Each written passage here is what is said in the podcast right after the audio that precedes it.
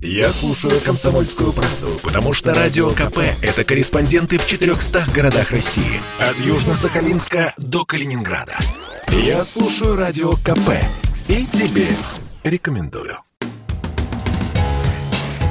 Что будет?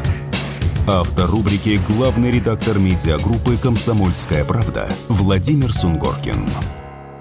Почему ярославская учительница пожаловалась президенту на Снежану Денисовну из нашей Раши? Неужели в сфере образования нет более важных и серьезных проблем? Я уверена, что необходимо правильное освещение педагогической работы в средствах массовой информации через позитивный образ учителя в произведениях массовой культуры, в кино, в театре, в литературе. Смешно наблюдать за утрированным образом Снежаны Денисовны из нашей Раша, но это ведь разрушает образ учителя и школы в целом. А это Воронеж. Именно здесь, в Воронеже, в одной из престижнейших школ работает чуткая и отзывчивая учительница Снежана Денисовна. Сегодня у нас с вами урок рисования.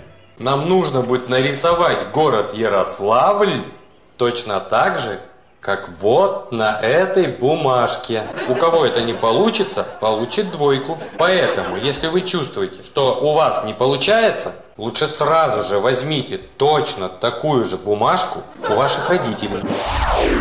Мы все знаем, как родители, как бабушки, дедушки, учеников, все знаем, какое огромное количество реальных проблем, требующих внимания президента, правительства, Государственной Думы, законодателей и так далее. И на тот самый единственный вопрос, который ждет учительская общественность на встрече с президентом Российской Федерации, возникает вот это чем-то, мне кажется, похожая на Снежану по своей анекдотичности передовая учительница, которая очень беспокоит образ э, учителя в сатирических программах, которые уже 10 лет не, не выходят. Второй аспект этой мыльной оперы или этой мелодрамы – отношение к Снежане. Это ведь старинная, старинная такая обида любого сословия на то, как его показывают по телевизору или в киноискусстве, в спектаклях, в литературе и так далее. Но особенно в киноискусстве, к чему я бы отнесся бессмертный образ Снежаны Денисовны.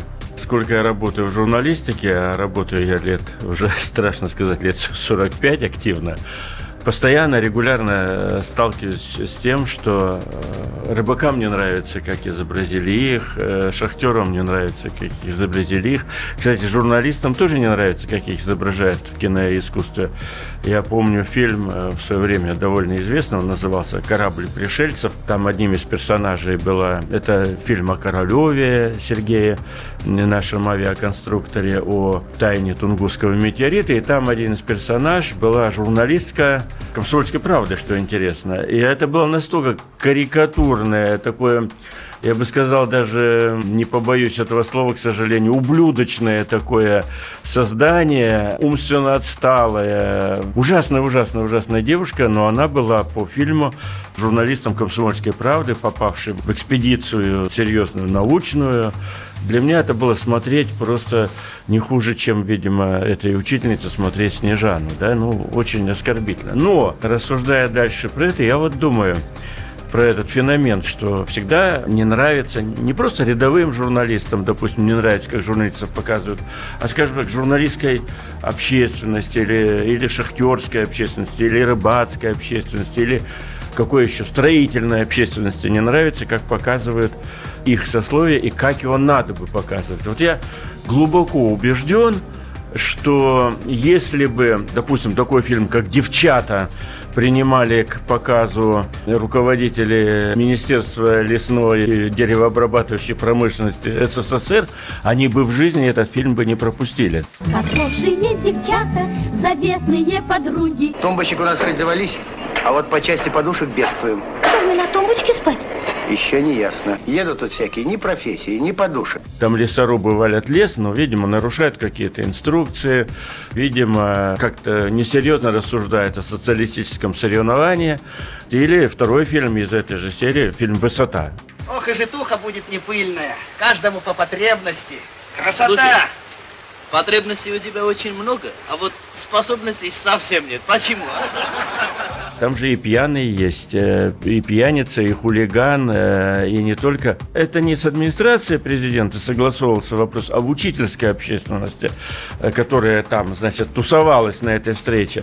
А я уверен, что для них вопрос о Снежане и является гораздо более животрепещущим, возможно, для них, чем отмена ЕГЭ или развитие ЕГЭ, отмена бюрократического навеса, который существует в жизни учителей, который заставляет их круглые сутки что-то писать и отчитываться за каждый свой шаг и так далее и тому подобное.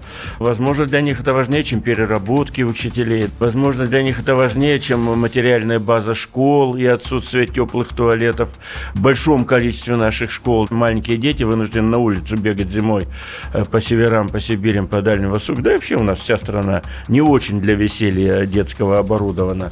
А для них, возможно, это именно важнее такой крик души, потому что вот такая эпоха и вот такие у нас лидеры общественного мнения, в данном случае в учительской среде. На самом деле ничего не надо запрещать, надо терпеть многообразие мнений и позиций и иметь это в виду. Вот все.